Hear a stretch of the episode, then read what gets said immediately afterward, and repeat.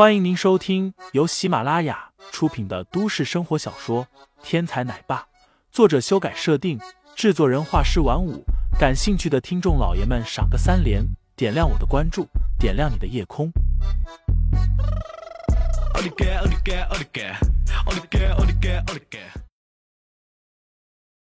第三十章，幼儿园冲突上。当林飞开着陈月的小 QQ 来到停车场的时候，他被拦住了。喂，干什么呢？这里是单位停车场，仅供我们的客户使用的，不允许社会车辆进入。你找别的停车场吧。停车场入口，保安对着林飞一阵呵斥：“我就是你们的客户啊，我的孩子在你们这儿上学。”林飞愕然的回答道：“他没有想到。”一个停车场的保安都这么势利眼。你孩子叫什么？我怎么从来没有见过你？我孩子叫韩萌萌，一年级四班呢。保安在电脑上查了查名册，果然找到了韩萌萌，只是上面父亲一栏竟然没有照片。抬头道：“你叫什么名字？”林飞。信息登记的你的车辆是大众的捷达啊，怎么换车了？这你们也管？换车也要登记，不过你的信息不完整，我需要你的孩子来确认一下。保安说完，呼叫幼儿园的老师，让他们带着韩萌萌过来。天使幼儿园是高档幼儿园，手续齐备。保安虽然势利眼，但是关键的环节都是不错。爸爸。不一会儿，老师就领着萌萌走了出来，因为没有家长。萌萌在老师那儿受了很大的气，这一刻见到林飞，顿时委屈的冲了过来。你就是韩萌萌的家长？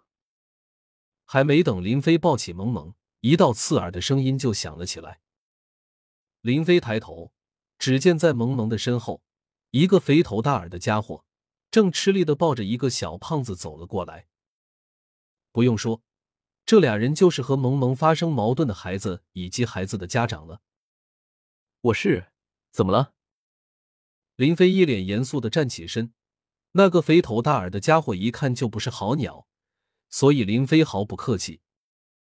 韩先生你好，我是韩萌萌的老师。是这样的，今天在给一个孩子过生日的时候，您的孩子抢了这位胡先生孩子的蛋糕，并打了他一巴掌，所以胡先生希望您对此做出解释并赔偿。幼儿园的老师上前解释：“爸爸，不是这样的。”明明是胡卫看我的那块蛋糕好看，硬要换我的蛋糕，我不给他就抢我的，我找他要，他还讽刺我，我才打他的。韩萌萌撅着小嘴解释：“这位老师是这么回事吗？”林飞的面色冷了下来，他从那位老师闪躲的目光当中已经明白了事情的真相。韩萌萌没有说谎，那个老师被林飞的气势吓了一跳。不过，当他看去林飞一身的衣服以后，立刻又扭起了起来。韩萌萌的家长是吧？看你的打扮，让孩子到我们幼儿园来上学，应该也不容易吧？韩萌萌得罪的这位呢？他爸爸是明珠，是胡天集团的董事长胡天。您的孩子如果能跟胡天先生的公子胡为交好的话，说不定你也不用这么辛苦为了孩子的学费奔波了。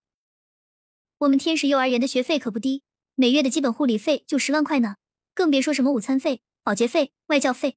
您要是不想孩子以后在幼儿园受委屈，最好乖乖的给胡先生赔个不是。胡先生如果原谅了您，你的孩子以后在幼儿园也好过，不是吗？林飞算是听明白了，这所幼儿园不但保安势利眼，这儿的老师也是个势利眼。这个老师的倾向性这么明显，小胖墩胡维自然也听得出来，一手指着韩萌萌道。我要让他给我当马骑，我就原谅他。林飞的脸上当时就冷了下来。如果胡维的性格脾气好，他让女儿认个错也没关系，毕竟孩子们玩玩闹闹都当不得真。可能前一分钟还互相敌视呢，后一分钟可能就胡好了。而且韩萌萌也没吃亏，还打了小胖子一顿。但是这个小胖子显然不是善茬。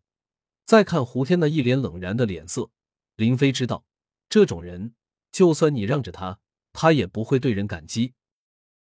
一旁的胡天没有说话，只是双手抱胸，冷冷的看着这一切。